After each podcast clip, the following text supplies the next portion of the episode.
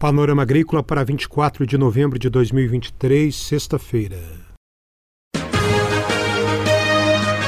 Panorama Agrícola. Programa produzido pela Empresa de Pesquisa Agropecuária e Extensão Rural de Santa Catarina.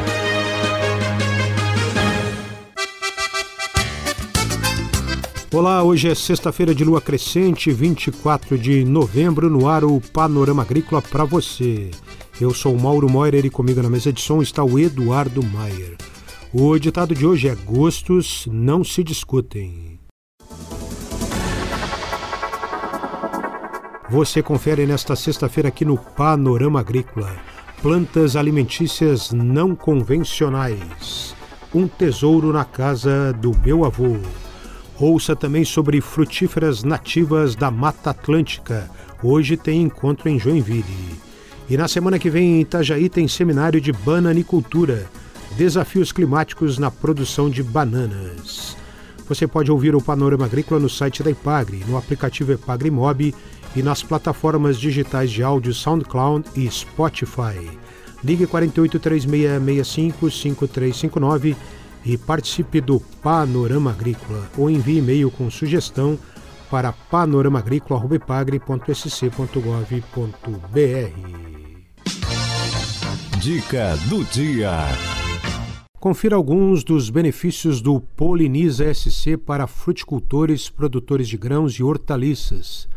Aumento da produtividade agrícola, melhor qualidade das frutas, grãos e hortaliças por causa de uma polinização mais eficaz, nova oportunidade de renda para agricultores e apicultores, conscientização no uso adequado de agrotóxicos, valorização da importância das abelhas para polinização e organização e melhoria da qualidade do serviço de polinização. É hora das notícias. Hoje tem o sexto encontro de silvicultura frutíferas nativas da Mata Atlântica, das 8h30 ao meio-dia, no Cetreville, Centro de Treinamento da Ipagre, em Joinville. Palestra com a extensionista Roberta Ramos, seguida de mesa redonda com técnicos da Ipagre e da Unidade de Desenvolvimento Rural de Joinville. Informações pelo telefone WhatsApp 47 3461 1519.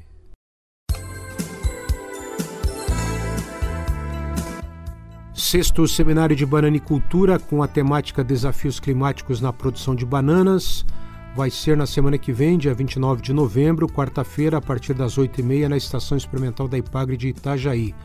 Três palestras estão programadas para o período da manhã: Climatologia de Santa Catarina, com a meteorologista Marilene de Lima, do CIRAM, Desafios Climáticos e a Bananicultura Catarinense, com o pesquisador Márcio Sônigo, da Estação de Uruçanga, e programas governamentais de apoio ao agricultor, com extensionista de Luiz Alves, Bruno Salvador. No período da tarde haverá palestra Boas Práticas na Bananicultura para enfrentamento a eventos climáticos com o pesquisador Ricardo Negreiros. Sexto Seminário de Bananicultura, dia 29, em Itajaí. Semana que vem também tem em Lages, dias 29 e 30, o Simpósio de Queijos Artesanais do Brasil, quarto simpósio, a primeira vez em Santa Catarina, dias 29 e 30 no Cávio Desk, Auditório Caverna, no prédio da Agronomia. A programação do Simpósio de Queijos Artesanais envolve temas como sustentabilidade da produção, qualificação, legislação, boas práticas agropecuárias e de fabricação e indicação geográfica. Haverá também o concurso estadual de queijos artesanais.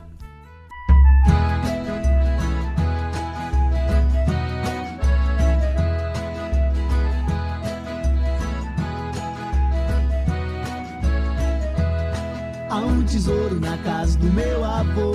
E foi com isso que ele a vida temperou. Tem minerais, proteína e outros sais. Tem muita vida, vitamina e muito Que mais. música é essa, Cristina Ramos Calegari, extensionista da Ipagre em Florianópolis? É o Tesouro do Meu Avô. Música que conta a história que está narrada num livro infantil. O livro é de sua autoria? Minha, Argeu e Miro. O Altamiro é extensionista da Regional da Ipagre e o Argeu é pesquisador o analista de pesquisa do CIRAM, é isso? Isso. E esse livro, como é que a gente pode obtê-lo? Vai ser distribuído para escolas? O livro vai ter a versão impressa, né, em breve, e ele está disponível no site da Ipagre em PDF.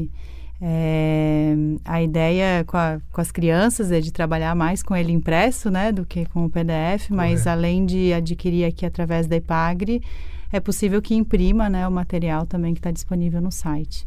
E o título do livro é o mesmo da música?